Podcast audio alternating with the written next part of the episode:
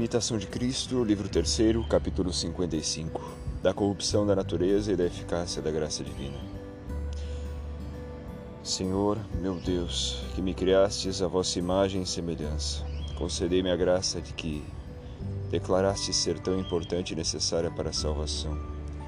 Que eu vença minha péssima natureza, que me arrasta ao pecado e à perdição porque sinto em minha carne a lei do pecado que é contrária à lei do espírito e me cativa, querendo me levar a obedecer em muitas coisas à sensualidade. Nem poderei resistir às paixões se não me assistir vossa santíssima graça e me inflamar o coração.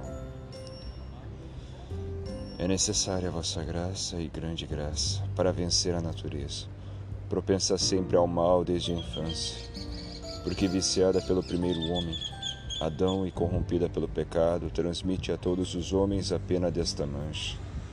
Damos de sorte que a mesma natureza, por vós criada, boa e reta, agora deve ser considerada como enferma e enfraquecida pela corrupção, visto que seus movimentos, abandonados a si mesmos, a arrastam ao mal e às coisas baixas porque a módica força que lhe ficou é como uma centelha oculta debaixo da cinza.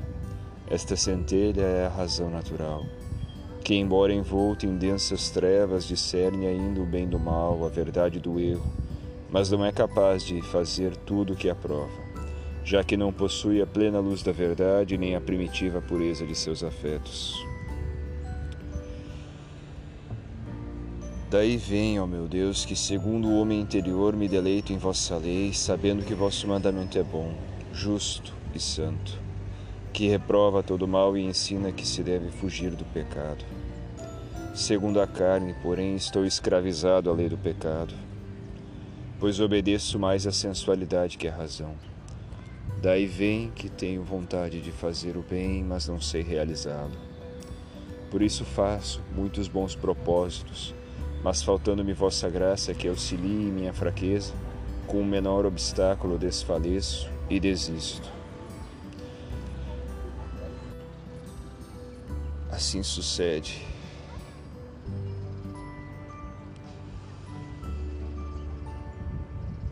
Que bem conheço o caminho de perfeição e vejo claramente o que devo fazer. Entretanto, oprimido com o peso da corrupção, não me eleva ao que é mais perfeito.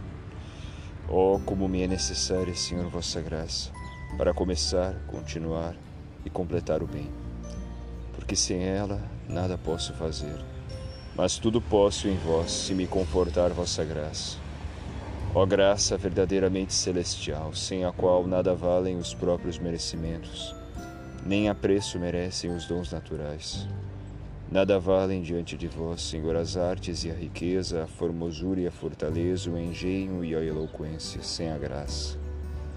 Porque os dons da natureza são comuns aos bons e aos maus, mas a graça ou a caridade é peculiar dos escolhidos, porque os torna dignos da vida eterna.